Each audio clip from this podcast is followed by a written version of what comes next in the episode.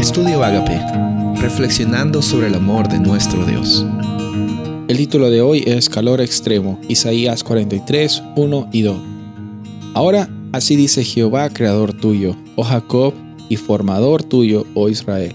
No temas porque yo te redimí, te puse nombre, mío eres tú. Cuando pases por las aguas, yo estaré contigo, y si por los ríos, no, no te anegarán. Cuando pases por el fuego, no te quemarás, ni la llama arderá en ti. Versículo 3 dice, porque yo, que soy Jehová, Dios tuyo, el Santo de Israel, soy tu Salvador. A Egipto he dado por tu rescate, a Etiopía y a Seba por ti. Hermosos versículos lo que hemos leído. Eh, hay bastantes ejemplos que hemos visto en esta semana acerca de cómo es que por medio de incluso las tribulaciones Dios nos lleva una jornada para purificar nuestros caracteres, para eh, reconocer de que nuestra confianza esté en Él y para saber también de que nuestra vida y, nuestra identidad no están conectadas por cómo nos vaya en este mundo.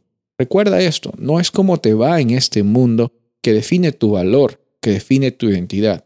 Tu identidad y tu valor fueron eh, establecidos desde que tú fuiste creado creada y fueron recuperados, rescatados en el momento que Jesús murió por ti y en el momento también que tú lo aceptas como tu Salvador, que tú eh, reconoces que Él está intercediendo por ti en estos momentos, puedes vivir con abundancia. Recuerda el ejemplo de Pablo y recuerda también esta realidad.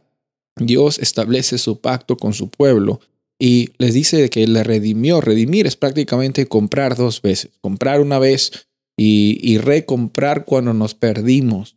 Nos puso un nombre y nos, pone un propósito.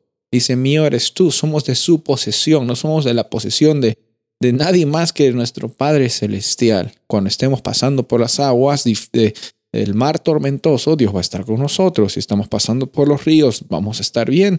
Cuando estamos por el fuego, no vamos a quemar, ni la llama arderá en nosotros. Confía en cada momento, amigo, amiga que me está escuchando, que no hay calor extremo que va a quemar nuestra vida. Quizás va a quemar áreas o esquinas de nuestra vida que necesitan ser quemadas. Quizás en ese calor extremo se nos va a llevar la atención a las cosas que son más eh, importantes, en las prioridades de la vida. Pero Dios no va a dejar que en el calor extremo, en las aguas tormentosas, te ahogues o te quemes hasta que nadie te reconozca. Él va a estar contigo y si está contigo vas a entrar y vas a salir de esas circunstancias difíciles. Confía en Él, mira los ejemplos de la Biblia de personas que pasaron por circunstancias difíciles y no dejaron que esas circunstancias les definan. Dios es un Dios real, más grande que nuestros problemas y también nos da la identidad, el nombre, la transformación y la esperanza por medio de Cristo Jesús. Soy el pastor Rubén Casabona y deseo que tengas un día bendecido.